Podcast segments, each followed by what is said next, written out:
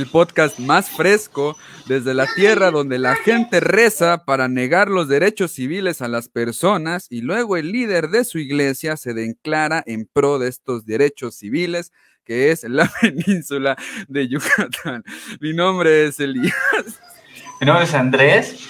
Qué bueno que estén aquí otra vez, otro jueves duro. Realmente este chiste como que nos costó trabajo sacarlo. Había muchas cosas de por medio que no, no terminaba de cuadrarnos. Pero pues ahí está, ¿no? Ya estamos dándole. Como ya comentamos, hoy fue un jueves divertido, con muchas emociones. Yo tuve mucho trabajo particularmente que no he terminado. No lo presumo tanto. Sí, bueno, no es mucho, pero pues es lo que hay. Así que es, es, es como, como cuando no, no tienes, no sé, tal vez no tengas tus tenis de marca, pero tienes los tenis patito de la marca. Entonces está chingones, ¿no? Lo mismo. lo mismo. No lo presumimos, sino que les decimos que es lo que nos salió. Es, es lo que pobremente pudimos haber hecho. Pero pues ahí está. Hoy, hoy estuvimos matándonos con este tema tan interesante que hoy nos toca un juego, un juego que creo que ya jugaron bastante, que es el Among Us. O Among Us. Among Us. ¿Qué puedes decirnos del Among Us, Elías? Pues, rapidillo. Among Us o Among Us es un juego multijugador en línea que se estrenó en 2018. Muchos creerían que en 2020 o que es un juego nuevo, pero no. Es un juego que ya tiene dos años de antigüedad y fue desarrollado por la compañía Inner Slot. Sin embargo, es hasta el 2020 que el juego adquirió popularidad debido a que streamers con muchos seguidores, entre ellos me parece que el Rubius, actualmente Auron Play, etcétera, sobre todo españoles, eh, comenzaron a producir contenido con él. Sin embargo, fue primero un streamer estadounidense, ahorita no recuerdo su, nombre, el que se encargó de popularizar este juego. Eh, esto resultó en descargas masivas que saturaron los servidores y que acuñó la expresión intento entrar por dos horas para jugar media hora. Así fue la vida de los que empezamos a jugar Among Us.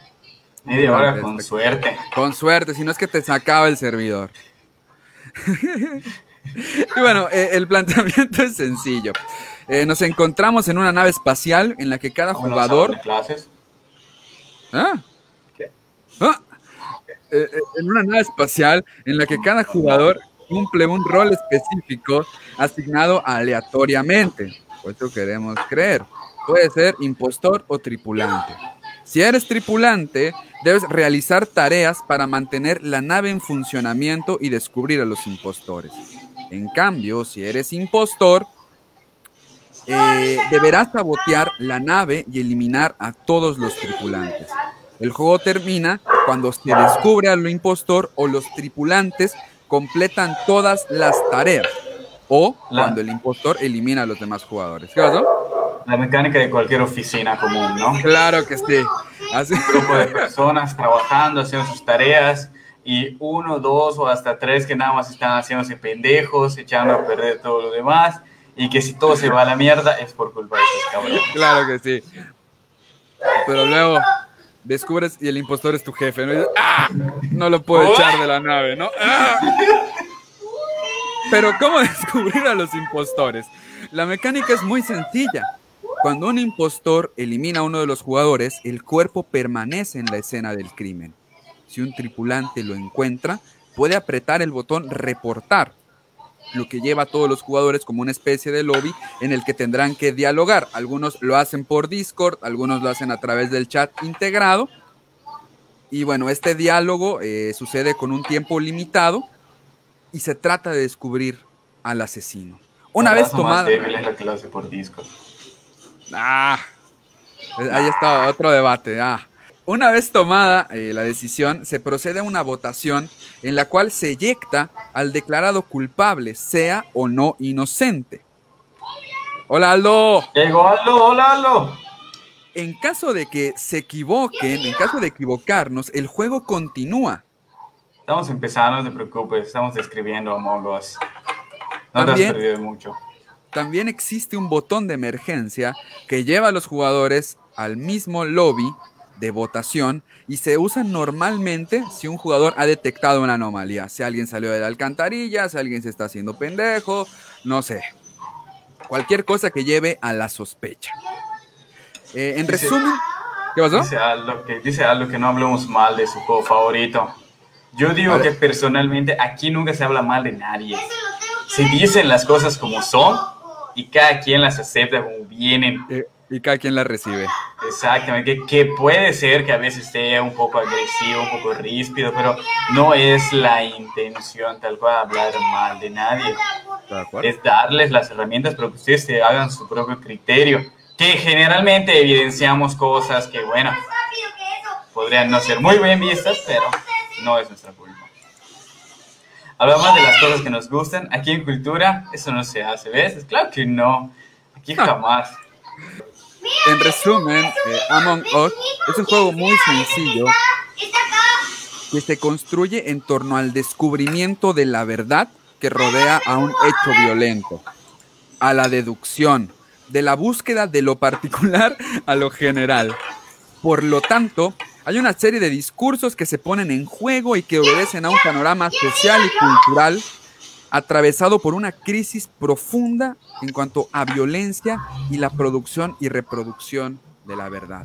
Y esto es en lo que nos vamos a centrar hoy, en la verdad y en la violencia. Entonces, bueno, comencemos. Dice Saúl Escalante, ¿hablar mal de Avatar? Para nada. Nosotros hablamos mal de Avatar, si acaso de Ang. O sea, hay que aclarar, ¿no? Claro. Hay que aclarar. Si, si evidenciamos a alguien fue a Ang más que nada. Pero pues no era la intención hablar mal, solo era evidenciar determinadas cosas. Y bueno, aprovechando que vamos a... No, no, no, nada. ¿Qué pasó?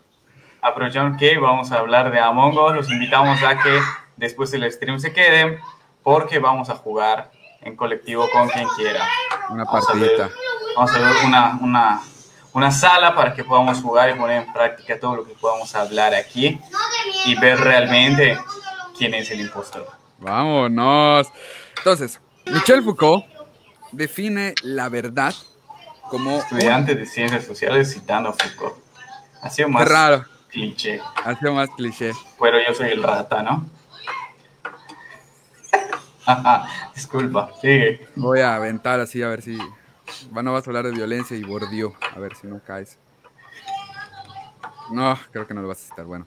Eh, Foucault define la verdad como un conjunto de procedimientos reglamentados por la producción, la ley, la repartición, la puesta en circulación y el funcionamiento de los enunciados que legitiman el ejercicio de poder.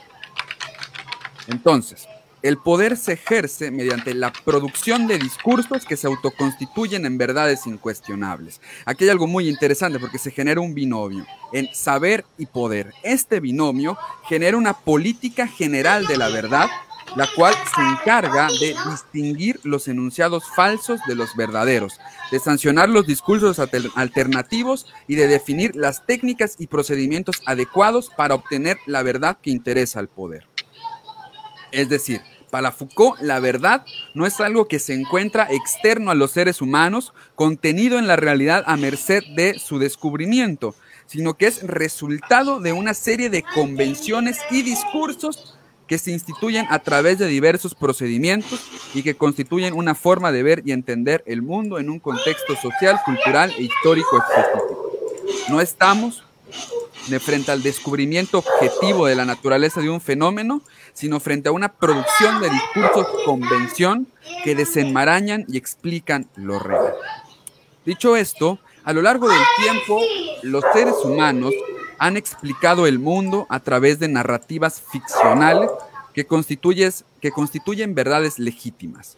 Por ejemplo, los grandes sistemas morales, los roles de género, el heterocentrismo, etc. Los mitos, aún en siglo XXI, constituyen una fuerza de cooperación a través de discursos que se configuran como verdaderos debido a su capacidad de ser adoptados y creídos por millones de personas. De esta manera, seguimos creyendo en el dinero, en los dioses, las fronteras, etc. Entidades completamente inexistentes, generadas en la imaginación humana y compartidas intersubjetivamente que se materializan a través de la repetición y la fe ciega en estas historias. ¿Qué pasa si un día dejamos de creer en el dinero, así como un día dejamos de creer en la generación espontánea, por ejemplo? A través de estos relatos dotamos de sentido al mundo y cada sociedad y cultura en la historia ha conservado y desechado narrativas en pos de una mejor cooperación.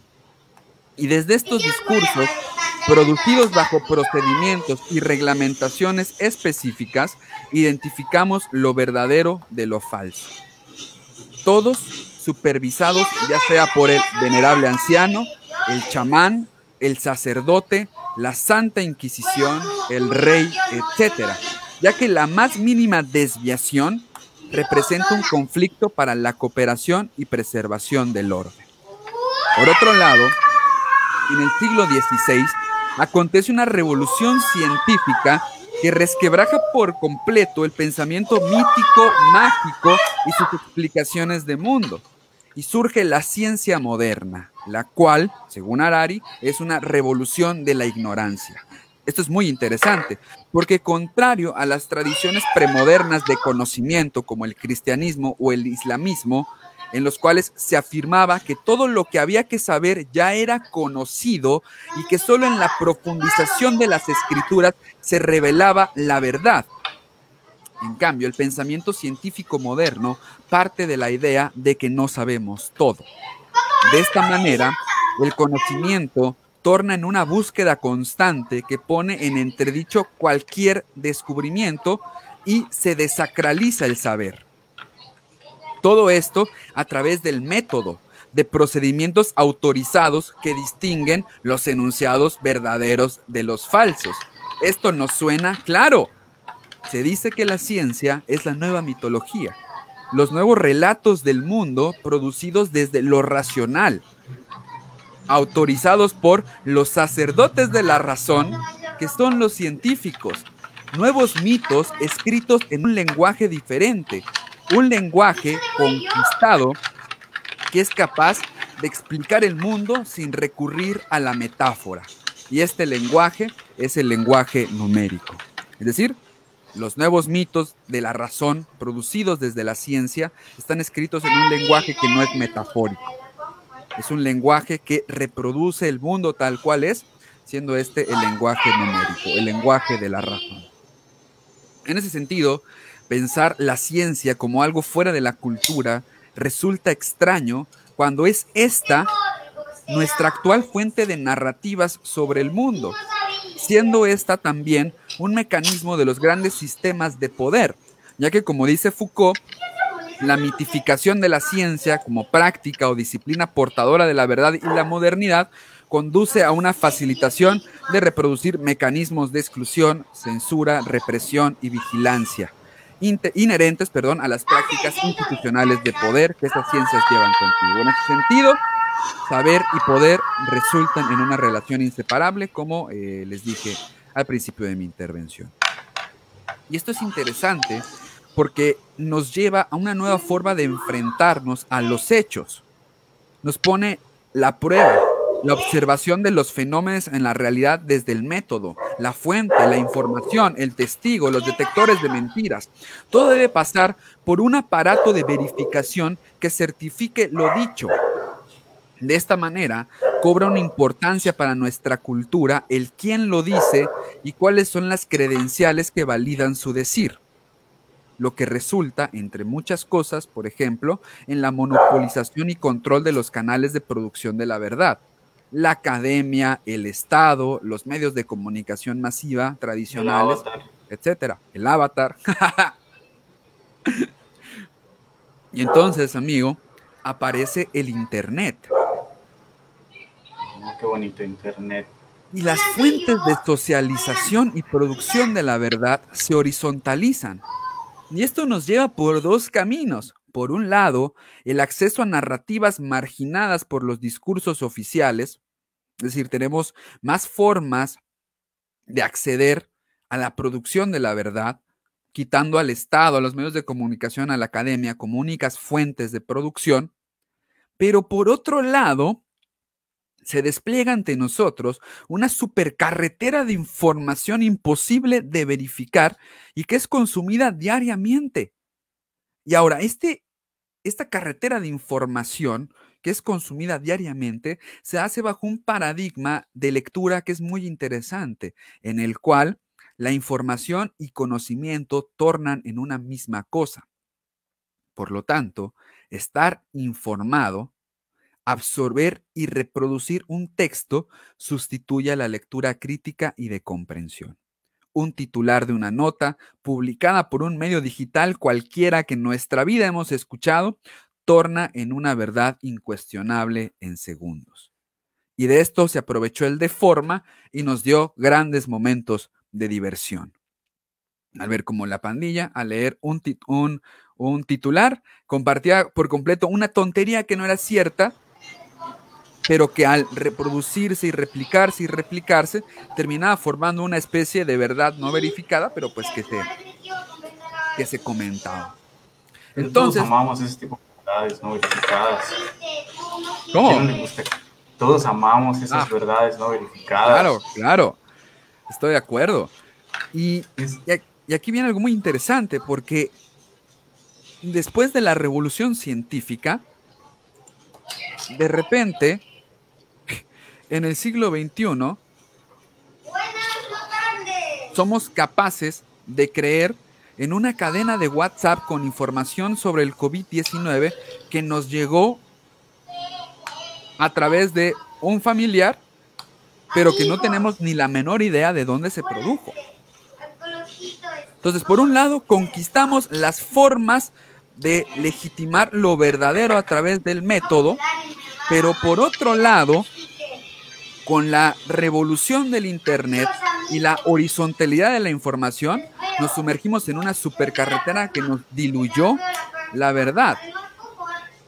Digo, esto quizás nos suene un poco contradictorio, porque a la vez es bueno, porque a la vez permitió que se descentralizaran las formas de producción de la verdad, que ya no fuera el Estado, que ya no fuera la tele, que ya no fuera la radio, que ya no fuera la academia, sino que también hubiera eh, Tómate de hojas de chile habanero y te vuelves inmune al COVID.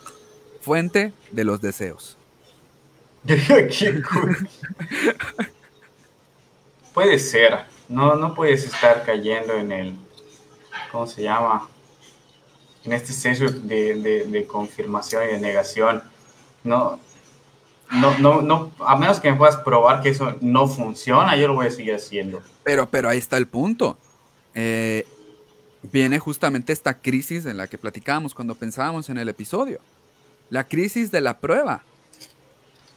Y hay tanta información que resulta imposible, a no ser que haya una investigación, que realmente haya este, esta lectura de comprensión, esta verificación de puentes, básicamente un trabajo de investigación, que no vamos a hacer porque estamos scrolleando en Facebook, porque estamos consumiendo información. Entonces, bueno, sí se genera ahí una, cuestión muy interesante, que, es completamente paradójica. Por un lado, existen nuevas formas de producción de la verdad, pero por otro lado, eh, no verificamos. Pero por otro lado, cualquier cosa puede ser, puede ser verdad. Ah, sí es complejo. Y bueno, en este, en este contexto jugamos Among Us en la circulación veloz de información, en la internalización visceral de información y ante la incertidumbre de no poder comprobar al 100% todos los datos que se procesan en el chat. Incluso eh, es sea, somos incapaces de armar un argumento que no sea el, el, eh, lo vi. O sea, no hay más prueba más que lo que yo te estoy diciendo en ese momento y que tampoco está plagado de detalles. Y, bueno, quizá Among Us muestra cómo a pesar de la conquista de la razón, continuamos creyendo en entidades imaginarias, mitológicas, aún a pesar de ser creadas hace más de dos mil años. Cualquiera nos puede mentir, cualquiera nos puede decir la verdad, y dependemos entonces en Among Us de un salto de fe para decidir. Entonces, imagínate, o sea, se me hace completamente eh, paradójico esto que estamos viviendo y, que lo experimentamos a través de, de Among Us. Por un lado, proclamamos la conquista de la razón, pero por otro lado, la verdad se nos diluyó en medio de una supercarretera de información y ya no tenemos incluso las habilidades para comprobar, para verificar. Dice aquí Aldo, el futuro de los negocios estará en la verificación de la información en redes sociales e Internet en general. Estoy de acuerdo. Imagínate, imagínate. Pero entonces, perdón. Dice acá, aprender a mentir con descaro a las personas que conoces, tomando en cuenta que lo juegas con personas conocidas. Eso es lo más divertido. Exactamente. Pero, por ejemplo, una vez me sacaron del Among Us. Te sacaron, te banearon. O sea, me, no, no, no, o sea, me, me eyectaron de la nave. Ah, ok. Eh, con, este, con este argumento, se cerraron las puertas. Y Elías es el que cierra las puertas. Y me sacaron. ¿Y si eras el impostor? No, no era yo. ¿Vieron cómo, cómo dudó? ¿Vieron cómo pasó como una, que... Una vez me la aplicaron con la de las luces. Una vez me la aplicaron con la de las luces. Y sí, o sea, pero depende de la suerte. O sea, ¿estás de acuerdo? O sea, sí, sí le atinaron en el caso de las luces o en el caso, o fallaron en el caso de las puertas. Pero la calidad del argumento, güey. O sea... Es que ese es tu problema, Elías.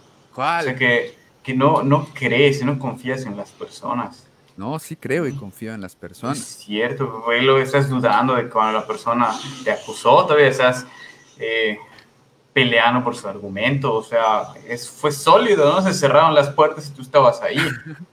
Virgo, tú eres, tienes que serlo. Pero ¿cuál es, que el sí, punto? cierras la, velo, ahí está. Es que él sí cierra las puertas, ¿viste? Pero O sea, ¿cuál es el punto? O sea, si viene alguien después de mí y cierra las puertas, al que van a echar es a mí. Entonces ahí hay un sesgo. Entonces, bueno, eh, a mí me da mucha risa jugar Among Us por eso. Eh, además de aprender a mentir solo por la voz, ahora que se juega con cámara es mucho más. ¿Quién lo está jugando con cámara? La misma gente pendeja que lo empezó a jugar con Discord. Mm. ¿Ves? A eso me refiero. Aquí dice Iván. Además de aprender a mentir solo por la voz. Porque obviamente el juego no está diseñado para el Discord. Entonces, también hay que saber cuidar los tonos de voz para si vas a mentir. Es lo que yo te decía. O sea, cambia la dinámica y la estrategia depende Sí, de claro, sí, claro. ¿no? Y si hay gente que, digamos que con, con cámaras, eh, con los streams, no sé, o sea, yo he visto que lo juegan con cámaras con streams, pero me imagino que debe haber gente que lo hace. Dice, recoge tus problemas, Elías, así es, reconócelo, admite que eres el impostor. Ese es tu modus operandi. El público lo está diciendo. Ay, ¿Cómo puedes ir en contra de ellos? Dice María Costa, conocer al rival es crucial para un impostor. Exactamente. pero es que Es- es, que es es- justamente eso. O sea, ¿por qué, ¿por qué consumimos fake news? ¿Por qué lo compartimos? ¿Por qué compartimos la, la mentira? Porque finalmente nos, nos conoce. Sabemos lo que vamos a compartir. Dice Taka, para mí es difícil, spoiler, porque te preguntan de diferentes maneras. Tú lo mataste y cuando usas Discord tienes que decirlo con tu voz. Meterte en ese rol es increíble. Es otra forma, ¿no? Pero pues hay como que sus pros y sus contras. Y sí, claro. ahí es como que ahí es donde se maneja la retórica del asunto. ¿Cómo vas a sacar la verdad? ¿Cómo vas a con- convencer a los demás? ¿Cómo ¿no? vamos a convencer? Y yo que creo que hay este- personas que lo juegan por medio de, dice Taka, es que igual hay personas que lo juegan por medio de Cell. No es fácil escribir ahí, por eso usa mejor Discord. Y claro que estoy de acuerdo en ese, en ese aspecto, ¿no? Que es más fácil y es más eficiente, pero yo me refiero a que cambia la dinámica de las estrategias. Sí, claro. Hay pandilla que deja llevar en el juego por lo que hace regularmente la otra persona para emitir un juicio. Es como decían más arriba, no es conocer a tu rival, conocer a la persona, Sí, saber claro. cuáles son sus mañas. Por ejemplo, sabemos que Elías es mañoso, va a cerrar las puertas. Entonces, si de repente a cada rato están cerrando las puertas, ergo es Elías. Claro que alguien podría usar esa estrategia para hacer creer que es Elías el impostor, ¿no? Dice, la clave es poner en contra a todos los de la partida si eres el impostor. Uh, eso está Ah, mira. bonito. Está fuerte eso. Y ahorita vamos a hablar un poquito de eso, ¿no? Pero Sí, pues, claro. Por ejemplo, Aldo me entiende, jugar con Discord apesta. Porque, ah, digo, a mí, por los juegos de la voz, ¿no? Porque jugar con la voz es como que interesante, es escuchar, es saber. Y obviamente cuando conoces a la persona, de repente sabes cuáles son sus tonos más altos y más bajos, como para saber por dónde está mintiendo. Digo, no es una ciencia exacta, pero te da una, pues una, una ventaja por sobre la parte escrita. Sí, y eso es lo que nos lleva, ¿no? O sea, digamos, tú conoces a la persona y dices, es él, está mintiendo. los otros te van a preguntar, ¿por qué lo sabes? ¿Y cuál va a ser el argumento? Es que lo conozco. Pues ¿Qué clase de argumento? ¿Qué clase de argumento es ese? O sea, no, no es, un gran argumento. No estamos hablando de que, de que, sea bueno o malo. O sea, si me lo dice mi cocoro, tiene que ser bueno. Pero, pero a esto voy. O sea, volvemos otra vez a pensar en creer el argumento en saltos de fe. Lo que contradice por completo toda la cuestión de la revolución científica. Dice Aldo. Es que no es tanto que te entienda, Andrés. Es más bien que no le entiendo el disco. Funciona igual. Punto para mí. Dale su insignia de fan destacado. Y ahí te funan. Tú lo aplicas. No sé de qué está hablando este cabrón. Eduardo. Este, dice Iván, el problema de jugar con el chat es que se hace un desmadre toda la información. Sí, claro. Y, y, pues de por sí se hace un desmadre la información, entonces estamos hablando de cómo manejan sus argumentos, cómo manejan la verdad, o sea, cómo precisamente las respuestas, ¿no? De repente muy frágiles, muy pueriles, que no se sostienen a sí mismas, pero pues la gente las cree, a fin de cuentas. ¿Qué más va a ser, no? Y creo que hay, una, hay un argumento infalible que se usa mucho, que no me molesta per se, pero me causa un cringe muy duro cuando te dicen, si no es él, votenme a mí. Por ejemplo. Ya sabes, así como que... O sea, sea, te digo, es volver a creer en sacerdotes, es volver a creer en chamanes, es volver a creer. Es que volver a creer en sacerdotes. ¿No crees en sacerdotes, Elías? No. Eh, eh, ¿Qué? ¡Oh, sorpresa! Eh, ¿Qué? Ahí nos va a tirar Facebook. Ya estuvo, ya estuvo otra vez, acabó la transmisión. O sea, es volver a creer, otra vez volver a incorporar el pensamiento mítico mágico. Y ojo, no es que yo diga, es que estoy en contra de eso, no, sino que me llama la atención cómo giramos en medio de esta contradicción. Por un lado, eh, ladrando el, eh, eh, el, triunfo de la razón, el triunfo del argumento, pero por otro lado todavía en esta fe en mitos, en narrativas ficcionales y seguir tomando decisiones en saltos de fe. ¿Dónde queda la razón entonces? Entonces, no sé, se me hace interesante cómo en el siglo XXI estamos viviendo esta, esta mezcolanza de, de pensamientos, esta mezcolanza de dinámicas, siendo la verdad el centro de todo. Nuestra relación con la verdad ha cambiado significativamente. Y pensarla, por ejemplo, desde la posmodernidad en los 60 con este individualismo que dio paso a la, a la, a la posmodernidad y en el cual el centro de la verdad es el sujeto. Y entonces mi verdad es mi verdad y tu verdad es tu verdad. Y entonces se, atoma, se, se, se, um, se, se atomiza y ¡pum! se resquebraja es interesante estas relaciones con la verdad que hemos, que hemos llevado. Entonces no hay espacio para el diálogo, no hay espacio para, para el argumento. Si todas tus discusiones van a terminar en un jajaja, saludos, ¿no? o algo ah, así. O algo así. Pero bueno, eh, yo con esto termino esta parte de, la verdad, esta parte de, los enfrentamientos entre la revolución científica, el pensamiento mítico, mágico y, la fe. Amigo, por favor. Interesante la propuesta que nos trajo Among Us, ¿no? Digo, claro. Primero que nada, llegó dándole la madre a Fall Guys. En primer lugar. En primer lugar, o sea, desde ahí como que el primer acto violento de Among Us fue matar a Fall Guys, precisamente porque viene con una nueva propuesta que es muy buena para la cuarentena, porque parte de su éxito, hay que admitirlo, ha sido que todos estamos encerrados y esta necesidad de tener un juego divertido, entretenido y al alcance de todos. Porque bueno, a diferencia de Fall Guys, que Fall Guys había que pagarlo, Among Us no hay que pagarlo está gratis en los celulares y también lo puedes comprar, pero pues puedes descargar Memo y lo juegas ahí, ¿no? Puedes descargar algún emulador de celular y lo juegas. Entonces es interesante cómo llega este jueguito hecho en Paint, así, todo es lo South Park, ¿sabes? Simple y todo, pero llama nuestra atención toda la, la carga que representa, pues, e, el simple hecho del juego, ¿no? En primer lugar, es trabajar en equipo.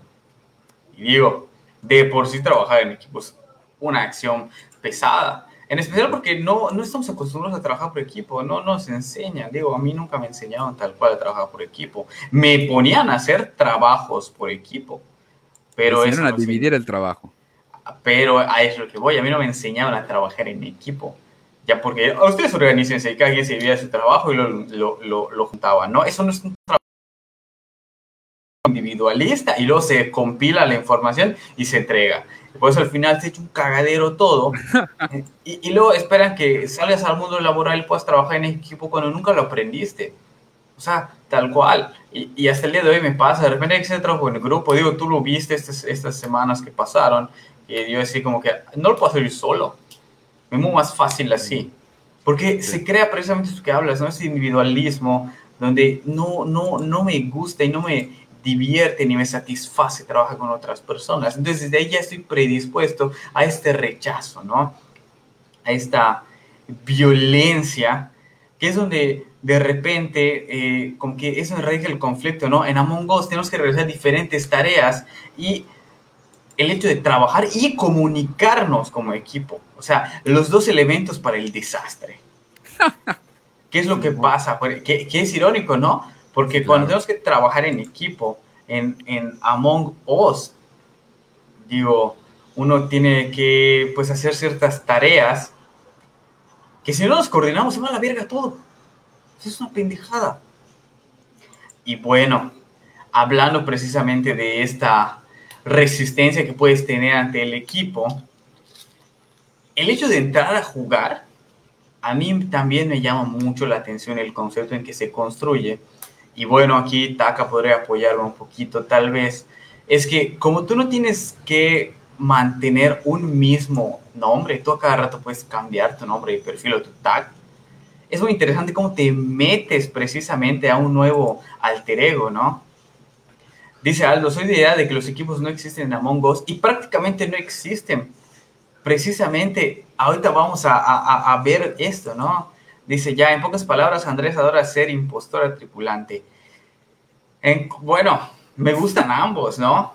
Obviamente el impostor tiene determinadas mejores y más entretenidas tareas, pero a mí me gusta ser tripulante. No me gusta depender de otros tripulantes para ganar. Ahí es donde está el conflicto, ¿no? Ahí es donde está el capitalismo. Ahí es el capitalismo, ¿no? Pero pues precisamente esto, ¿no? O sea, cuando tú entras, como puedes cambiarte de nombre, yo cada rato lo hago, de una u otra forma te creas un alter ego, que es parte de lo que corresponde igual a, a este mundo online, ¿no? Digo, cuando yo me pongo precisamente en el juego, yo soy muy agresivo y muy violento en mis palabras. Impresionante. o sea, pocas veces tú y yo hemos jugado Among Us, pero pues, digo, solo dije sí. Es que no puedo hacer una afirmación así, además, ¿cuáles son tus argumentos para decir eso, eh? ¿Cómo, ¿Cómo, podemos saber que lo que dices es verdad? Vámonos, ya estuvo.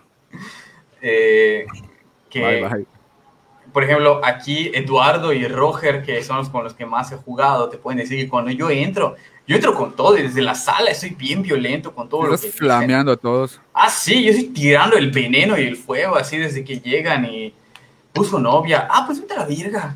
Así, cabrón. Porque es parte del performance, es parte de, de este rol al que me meto. Pero pues yo llego como que predispuesto a esta violencia, ¿no? Hay que pensar también que la violencia, bueno, definida a partir de la OMS, es precisamente el uso intencional de la fuerza física, las amenazas uh, hacia una persona o hacia un grupo, que tiene como consecuencia pues daños psicológicos, físicos o incluso la muerte hacia los que se vienen afectados o que, que se vienen violentados, ¿no? Y que la violencia no solo es física, sino que hay muchísimos tipos de violencia, ¿no?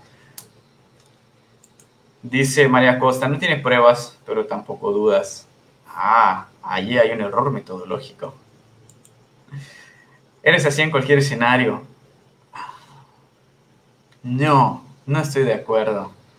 Dame pruebas, danos pruebas al respecto, ¿no? Dice Iván, Andrés intimidando con las palabras en un juego. No importa cuándo le haces. Ahí sí estoy de acuerdo.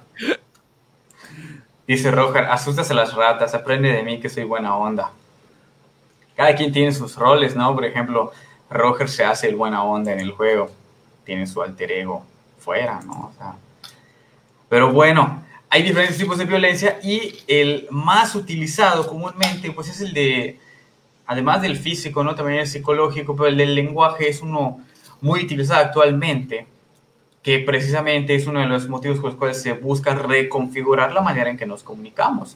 Los medios de comunicación, los lenguajes, las palabras que utilizamos son los que dan los primeros destellos de violencia que nos van construyendo y nos convierten en el pensamiento.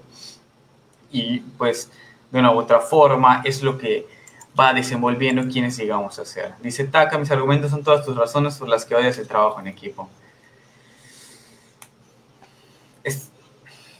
Vamos a, vamos a ponerle un, un stand-by. Porque sí, dice Frank, yo soy el que trata de ser lógico y cumplir las tareas. Bueno, con lo de cumplir las tareas estoy de acuerdo. Con lo de ser lógico también. Imposible. Pero, ajá, ahí es donde radica el conflicto, ¿no? Con, cómo hacemos la lógica en el mundo donde no tiene pies ni cabeza. básicamente, Among Us es hacer de la verdad un acto de fe. Un poco, pero pues también podemos moldear la verdad, ¿no? Ah, claro, claro, y por eso es un salto de fe. Bueno, precisamente esto, ¿no? O sea, Among Us se basa mucho en el uso de palabras y las verdades, como tú mencionaste. Entonces es normal que de una u otra forma la comunicación esté cargada de violencia. Dice algo el juego es algo similar al sistema de la permacultura. Podríamos ¿Podrías ahondar en eso? Por favor. El caso es que leyendo precisamente para este episodio, me topé con un estudio existencialista que hacían Paul Ricord y Miquel Dufresne, donde dicen que cada uno, cada uno de los existentes... Qué, cagado. Un estudiante de ciencias sociales citando a Paul Ricord. Ya está. Continúa. O sea, tenías que tirar tu veneno. Sí. Esa es la intención. Ya está. Creo que ya sabemos quién es el impostor. Sí, claro. Deberían verlo jugar Risk, jaja. No es vergüenza caer ante el mejor, Iván. Dice Roger, a menos que vengan con babosadas de busco novia o soy mujer, brutos me vale ver.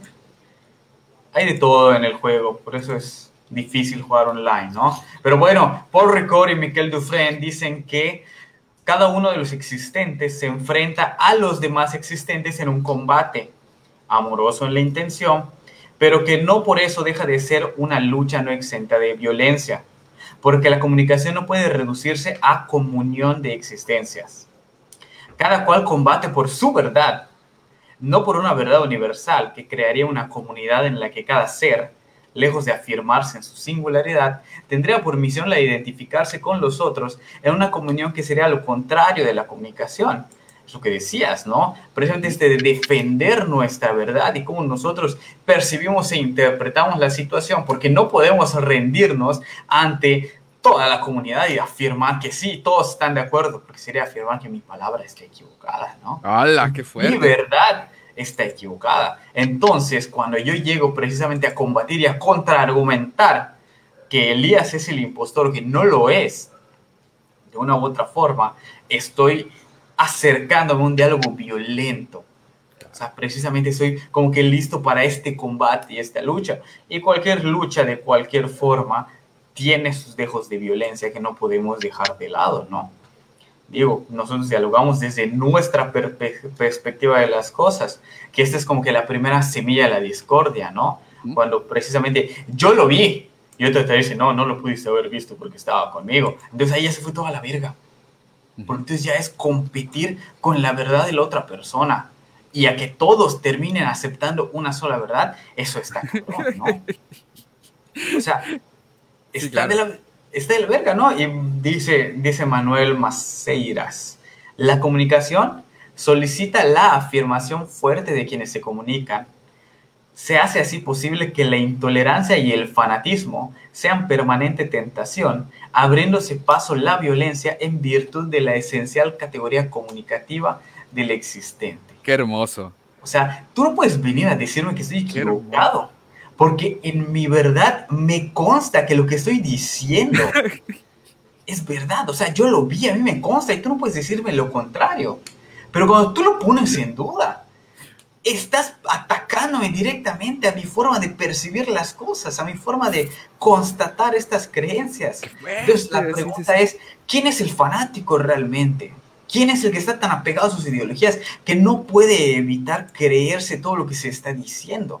Claro. Le estás faltando el respeto a mis creencias, entonces es común que la gente caiga en eso que le dicen la incrustación, o en el, el término lo vi en inglés, es como embedding, embedding, que es esta tendencia a confiar o creer en la primera información que se nos da, hacernos caer en sesgos de confirmación, donde buscamos pruebas de nuestras creencias y omitimos cualquier evidencia contradictoria. Claro. Dice Taka, pero es que tienes que asumir un papel diferente al tú fuera de línea. El ambiente en el que te introduces es una nave, por decir alguno, y según tu rol, implica una nueva actitud. Tenemos que simular todo ese ambiente, toda la tensión, porque mueren compañeros y si no mientes bien o atrapan al impostor, mueren. Es válido en el juego que estés alterado. Qué terrorífico sería estar tranquilo como si nada tras una muerte en el mundo real. Así que sí, simulados este alter ego. Y es precisamente lo que hago, por eso dicen que soy violento, que soy agresivo, pero no, es, es parte del performance y del rol que tomo, pero precisamente, ¿no? Es esto, cuando te inmerses en la nave, está saturada de violencia desde el primer momento que entras y la máquina y, el, el, mensaje te dice, hay dos impostores, hay un impostor, hay tres impostores. Y desde ese momento ya estás predispuesto porque ya no sabes en quién confiar. No solo con sus actos, sino con sus palabras. Porque todavía los actos de repente los puedes poner a un lado y decir, si te mataron, te funaron, ya estuvo. El problema es cuando se está discutiendo y se está debatiendo y de repente te acusan y, y, todos le creen, o tú estás acusando a alguien que te consta que lo viste meterse a la alcantarilla y nadie te cree. O sea, porque todos están en sus propias verdades pensando quién fue. O sea, el, el error humano cae muy fuerte en ese momento y tienes que decir y decidir qué es lo que vas a hacer, ¿no? Porque cuál es la evidencia que te dan. O sea, se hace un tipo de violencia mediática que está muy común ahorita en Internet, ¿no? Digo, en general es el pesar de toda la raza humana, pero actualmente con el Internet tenemos una mayor tendencia precisamente a esto, ¿no? hay, hay, hay, un meme, no, no, no, me acuerdo qué, creo que es Marx, que dice, este, no eres intelectual, solo tienes acceso a Internet. Qué fuerte, sí. Y, y, es básicamente lo que nos pasa porque reproducimos esta violencia a través de un pensamiento incrustado y esto lo explica muy bien María Jesús Miranda López, que ella hace un estudio sobre violencia de género, pero me gusta cómo aborda este tema de la violencia, ¿no? Ella dice, la violencia de género se concibe políticamente como un fenómeno que puede ser gobernado, minimizado e incluso erradicado desde la acción de las políticas públicas. Y esto lo complementa Emma Gómez Nicolau cuando dice que los medios de comunicación se situarán en el centro de las políticas públicas como herramientas de sensibilización, trasladando a estos medios la responsabilidad de la lucha contra la violencia. De modo que ahora la mirada la controla el discurso de los medios. Se entiende entonces que la violencia puede ser controlada en función de las variaciones que se le puedan dar a la hora de ser presentada. Un poco como lo vemos en las notas periodísticas de hoy en día y tomando un claro ejemplo de lo que sucedió eh, precisamente con el feminicidio de Fernanda Gual a manos de su novio, el feminicidio que sucedió a unas casas de mi casa y por eso me, me consta mucho de lo que pasó en las notas y las mentiras que se dieron, ¿no? Donde eh, empezaron a sacar notas a partir de lo primero que vieron cuando llegaron los reporteros. Yo estaba acá, llegaron los reporteros y una vecina que ni siquiera era parte de la familia empezó a hacer un drama muy fuerte y los medios obviamente se fueron hacia ella y le preguntaron qué pasó. Ella les cuenta su verdad y por ser la primera que dio un testimonio, porque todos los demás vecinos estábamos aquí afuera de no quiero hablar de eso, no quiero hablar de eso, ella dijo todo lo que las notas decían de que este feminicida era una maravillosa persona. O sea, ella fue la primera fuente de información y a nadie le molestó corroborarlo. Simplemente lo aceptaron, lo reprodujeron y con eso se expandió el discurso que luego, bueno, tuvo sus implicaciones. Pero pues a partir de este uso de la información, ¿no? Hermenéutica de las realidades que viven adecuado a su rol. Sí, o sea, yo creo que, bueno, si entiendo bien el, eh, el comentario, finalmente Among Us es una socialización de interpretaciones individuales del mundo de, cómo yo interpreto la nave, vaya, de cómo yo la veo, qué es lo que veo. ¿no? Incluso a mí me gusta, bueno, es, parece, parece muy, muy burdo, pero tenemos limitada la visión, no vemos todo. En el juego no vemos todo, tenemos una oscuridad que nos circunda y eso limita todavía más nuestro rango de lo que podemos observar, de lo que podemos argumentar, de lo que podemos eh, decir. Y más cuando apagan las luces. Es el clásico, ¿no? es lo que tú haces siempre. A mí me gusta apagar las luces. Otro. Pero sí, eh, si, eres, eh, si eres tripulante, si eres impostor, interpretas la realidad de la nave, pues de acuerdo al rol que estás, que estás desarrollando. Sí, a, lo, que ves, a lo que, a lo que tienes cerca, dice, y se puede limitar más a gusto, del, creador de la sala, exactamente. O sea, e, este que los mete, define qué es lo que se puede y qué es lo que no se puede ver. Y es cuando nosotros pues estamos como que en ese sistema, ¿no? De reproducción de los discursos a partir de lo que nos dicen. Entonces es cuando el medio a través del que se da la noticia, aquí los comunicólogos podrán apoyarme, el medio se convierte en el mensaje y ante la incertidumbre es tendencia común ceder ante todo lo que nos vienen a contar y las fuentes y evidencias pasan a un segundo plano. Porque entonces no es lo mismo cuando alguien reporta un cuerpo a cuando alguien hace una junta de emergencia. Dependiendo del medio que se utilice, es cómo le vas a creer a la persona. Porque es muy común y se sabe que el impostor puede reportar. Entonces el impostor puede matar y enseguida reportar pero no hay tanta tendencia a que él vaya a hacer la junta de emergencia. Normalmente la junta de emergencia es porque se vio algo, porque ya hay una evidencia. Pero entonces ahí es donde de repente caemos en este sesgo de quiénes son, o sea, y cuando yo llego y te acuso y te digo, ¿sabes qué? Tú eres. Enseguida uno se pone a la defensiva porque, porque me lo están diciendo, tanto como impostor o como tripulante, uno tiene que tener mucho cuidado precisamente cuando lo están violentando de qué es lo que estoy haciendo, o sea, ¿por qué a mí me están atacando? incluso los memes donde sale Visión, que dice, tal vez sí soy un monstruo, cuando dicen, cuando estás en la junta de emergencia y el que te está acusando tiene muy buenos argumentos, pero tú no eres el impostor.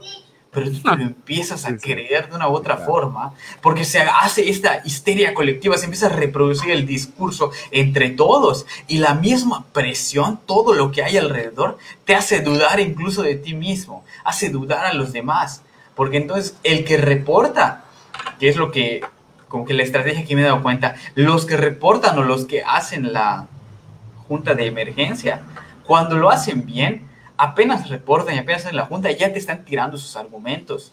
Y eso enseguida te llega y te pasa este vending, ¿no? Porque es la primera información que te llegan de la fuente directa. Porque luego no falta el que reporta y no dice nada. Entonces te, te, quedas desconfiado de qué es lo que está buscando, o sea, qué está pasando, no sabe jugar, o sea, muchas de ese estilo de estupideces, ¿no? Pero en sí, Among Us es un juego construido a partir de esta violencia sistemática que nosotros vivimos y, que, y la que nos construye, ¿no?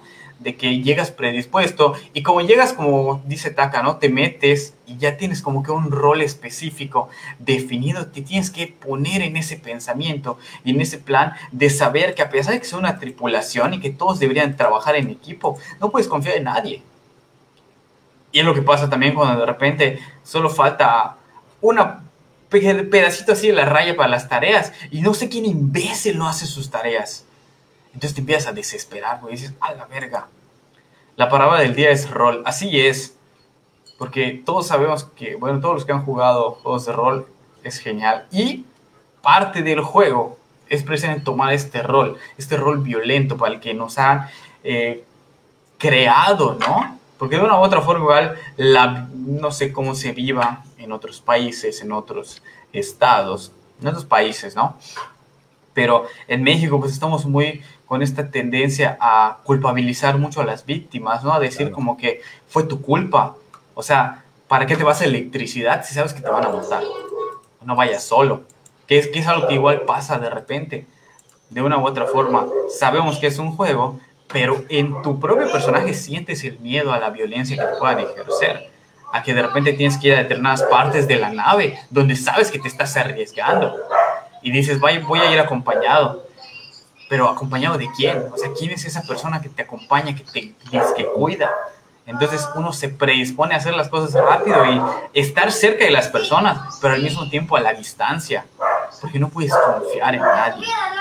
Entonces, Among Us ha llegado como que a sacar todo eso que nosotros somos, ¿no? Al grado de que incluso los memes que se reproducen cuando ya se usa mucho la palabra impostor, la palabra impostor ha tomado fuerza, como lo está tomando la palabra rol ahorita. Pero de repente incluso en nuestros juegos decimos, ah, entonces que tú eres el impostor de nuestra amistad, que es una actitud violenta. claro. O sea, de una u otra forma estoy violentando a la persona ante esta, ante esta acusación, ¿no? Ante este comentario, este lenguaje tan duro, tan profundo, que de una u otra forma estoy hiriendo o busca herir a la persona, ¿no? Entonces, digo, es algo divertido, pero que tiene una carga eh, semiótica muy fuerte, ¿no? Todas estas, e, e, estas actitudes que de repente tomamos y cómo cambia la personalidad, ¿no? Personalmente ya estando en el juego, donde ya dejamos de ser Andrés y Elías para convertirnos en nuestros avatares y matar y acusar a todos los que están ahí. En Toribio y Replay. Dice Aldo, pero hay personas que sí confían al grado de seguir a otros jugadores en todo el juego para no estar solos. Y, pero esa es la pregunta, o sea, ¿realmente confían en las personas? ¿O es nada más como que este miedo a la soledad, ¿no? Un poco como con las relaciones de pareja. O sea, ¿realmente quieres tener pareja o realmente eh, es más miedo a estar solo? Entonces, obviamente, cuando ves una manada de varias personas, pues tratas de estar con ellos porque sabes que de una u otra forma hay menos riesgo. Pero no es tanto que confíes en ellos, sino que confías en la situación, confías en el ambiente que de por sí es violento. Dice Taka, tengo una teoría en la imagen promocional. El rosado fue Elías. ¿Por qué? Danos el, el marco teórico y la metodología de tu teoría. La respuesta es no. Yo soy, yo era el rosado. ¿Por qué? Dice Fray, tratas de avanzar donde con una persona centímetro delante de ti, pero con otra a poco espacio detrás de ti. Esto para sentirte confiado de que no te matarán. Exactamente. O no sé si han visto el meme, me encanta ese meme del vato que dice, voy a hacer el escáner para que vean que no soy el impostor. Y hay dos impostores viéndolo. es, es precioso esa madre. Dice Roger, así maté a dos. Sí, sabemos que Roger es un traidor. Lo sabemos. Es el miedo a morir, exactamente. Sí, claro. Pero, pero es interesante porque, porque lo platicábamos. Eh, hay un meme muy, muy bueno que dice las diferencias entre Among Us y México. Dice, ¿te asesinan por ir solo? Sí. sí. ¿Hay trabajo, ¿Hay trabajo para todos? En, Among, Us, ¿sí? En México no. Pero es interesante, ¿no? Eh, porque cuando jugamos, ahorita que estamos platicando sobre ello, pues reproducimos estos discursos de la violencia. El sabemos que no tenemos que irnos solos, sabemos, sabemos que tenemos que ir acompañados, guardamos nuestra distancia, sospechamos y nos alejamos, que son formas en las que nosotros hemos aprendido a lidiar con el hecho violento, con la violencia, a prevenirla. Y, que, y, que, y que termina en esto que tú comentabas, en la culpabilización de la víctima, en victimizar, lejos de atacar el verdadero, el verdadero problema. O sea, e, el problema no es el impostor, el problema es que no lo descubras, el, el problema es que quedes solo, el problema es que no desactives el sabotaje. Entonces, así transitamos. La violencia está tan normalizada ya en nosotros que aprendemos justamente a cómo evitarla, a cómo que, que no caiga sobre nosotros con toda su fuerza y aprendemos a victimizar, ¿no? Me- yo me he encontrado diciendo, chale, ¿para qué fui solo? Ah, ok, ah, ¿no? Son, son cosas ahí que, que sí, una vez que las pones en, en perspectiva, sí dices, no, pues chale. O sea, ¿qué, qué discursos afloran sobre la violencia? Yo me lo busqué, ¿no? Claro, yo me lo busqué. Y es, es- es esto, ¿no? Es, es esta reproducción que hasta nosotros mismos nos violentamos a nosotros, nos, nos atacamos, nos hacemos sentir menos respecto a nuestras equivocaciones, que bueno, no tendría que ser así, pero pues de una u otra forma nos construimos de esa forma a partir del lenguaje, del pensamiento, de toda esta cuestión de las diferentes verdades, de este ultrafanatismo que nos permite comulgar con otros y con la opinión de otros. Y que de repente con tal de que otras personas no tengan derechos, incluso me pongo a rezarle a mi Dios y luego mi líder me contradice a mí mismo y luego entonces yo tengo que pelearme contra mi líder y decirle que no, que él está mal. Ah, también hay un meme de eso. Sí, claro. Hay, hay una señora conservadora que dice, "Lo- la homosexualidad está mal, lo dijo Jesús. Y entonces llega Jesús y dice, hey, yo no dije nada de eso. Y dice la señora, ah, entonces Jesús lo apoya y no quiero hablar nada más al respecto, qué vergüenza. Y se va Jesús todo triste y de repente como los Simpsons, espera, espera, ¿qué pasó? Dice JP Balam, culpable color oscuro simplemente por el color. Otra manera de Claro. expresar precisamente esta violencia, este racismo que, que se vive, ¿no? A partir de los prejuicios, a partir... ¿Qué, qué, qué es, es eso? ¿No? Es utilizar la violencia y, como decían, poner a todos contra alguien a partir de esta corazonada, de esta creencia, y que es la información que te dan. Entonces tú la aceptas y por lo mismo que hay poco tiempo para procesar, no sabes qué hacer, tomas la decisión así al chile y venga. Como venga, estuvo. un salto de fe. Oh, es. desde la irracionalidad, como tú dices, me pareció muy interesante esto que decías del fanatismo. Ujú. Eh, y desde el fanatismo y desde la violencia se han impuesto verdades. Así es. Y así imponemos nuestras verdades y así la, la, la, la verdad se aleja de esto que nos jactamos, de la razón, del lenguaje numérico, de la revolución científica y vuelve a tornar en una cuestión de percepción, en una cuestión de yo vi, en una cuestión de no te lo puedo demostrar, en una cuestión de, de fe. Está Poner- chido también lo que dice, ponerse el nombre de un color y usar otro. También Ah, se aprovecha de eso porque soy negro. También lo he visto, esas son buenas estrategias, ¿no? Pero bueno, ya, ya estamos rondando la hora. Paso, madre, siete. rapidísimo. Eh, ahí, ha sido como que muy divertido e interesante conocernos, ¿no? Sacar a la luz esta naturaleza impostora que tenemos, de ahondar en esas verdades que no nos decimos, culpabilizar a los otros. Está muy interesante, ¿no? Eh, al público se le dice, ¿hay algún comentario extra que quieran hacer? ¿Alguna pregunta? Es hora, ¿no? Es hora. Porque entonces, si no hay nada, decirles que disfruté mucho pues estar aquí. Qué bonito. Este otro episodio. Un poco cansado. Hoy, hoy fue un día con muchos con muchas emociones. Sí, claro. Pero bueno, espero que lo hayan disfrutado. Gracias por acompañarnos.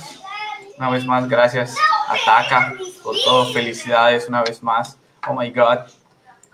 Felicidades por su título.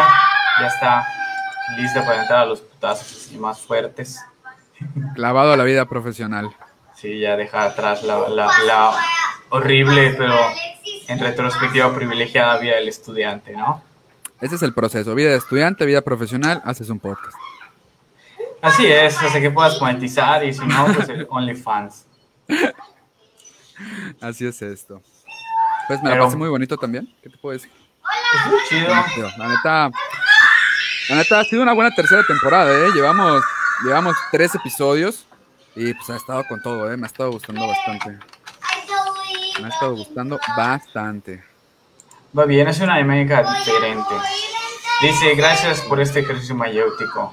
Gracias, tía Aldo, por acompañarnos. Y bueno, ya que están aquí, también hay otro pendiente que tenemos. Qué irónico que el código sea truth RQ. Ajá. Pero pues aquí vamos a estar. Voy a, vamos a concluir, vamos a cerrar este stream para que se guarde. Y enseguida vamos a abrir otro para que precisamente podamos estar streameando y jugando en línea. Todos los que quieran, bienvenidos. Vamos a jugar un ratito. Vamos a, a disfrutar engañándonos, mintiéndonos, matándonos entre nosotros. Pues vamos a despedir el stream, amigo. Bueno, pues ahí nos estamos viendo para la próxima. Vamos a ver qué se arma. Cuídense mucho. Nos vemos el siguiente jueves. A todos.